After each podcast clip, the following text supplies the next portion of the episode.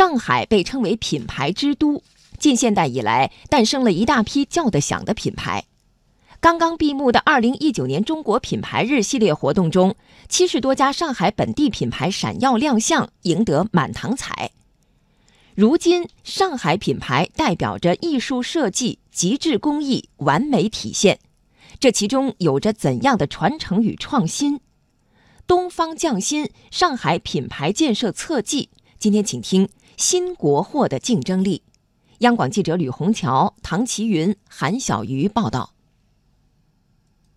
哎，蛮润的，这种是哑光的对吧？呃，不是哑光的，这种是滋润的一些纯油的。中国品牌日活动自然堂的展台前，观众在试用这个品牌的化妆品后发出赞叹。自然堂是上海本地走出的品牌，与周围的老字号相比，它诞生还不到二十年，属于新国货。但是像冰肌水这样的产品，一年已经能卖出上亿瓶，销量一点不比老字号逊色。自然堂这种新品牌近年来在上海密集涌现。东方明珠是文化产业布局最完整的品牌之一，百草集是深受白领欢迎的化妆品品牌，蔚来汽车更是只用三年时间就成为新能源汽车翘楚。上海新品牌快速成长，主要靠产品自身说话。润米科技成立还不到五年，在箱包领域已经小有名气。公司研发的九十分智能旅行箱可以自动跟着人走，在各大电商平台有很高人气。我们虽然说只是简单的一个旅行箱，但是它背后其实它的工艺非常的复杂，很精密。它的配件其实有一百五十多个结合在一起的，它其实是有很多的是机械化的这种精密的工艺，然后又加上了人工很匠心的这样的一些打磨才有的这样的一些产品啊。和老字号一样，新国货普遍重视用户体验，这让他们能准确感知市场风向，站在需求最前沿。晨光文具的一款中性笔加入了缓冲弹簧结构，能有效减轻书写疲劳。这个设计今年荣获德国 IF 设计奖，这个奖项被称为设计界的奥斯卡。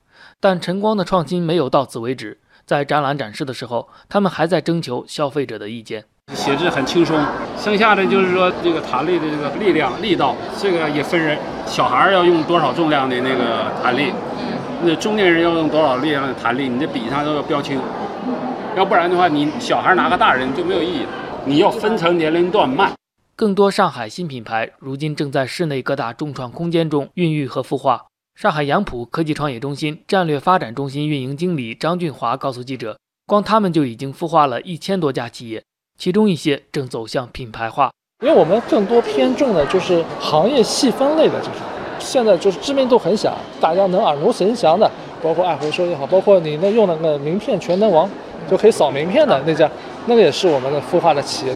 二零一八年，上海市政府发布意见，提出要全力推动上海服务、上海制造、上海购物、上海文化四大品牌发展，加快建设上海现代化经济体系，创造高品质生活。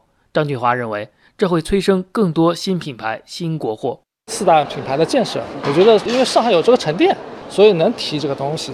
而且，因为我们今天有很多老字号都是百年历史的，那这个历史文化沉淀以后，结合现在的一些科技，结合现在一些新零售的一些理念，做一些产业化的升级或者换代，可以走得更远。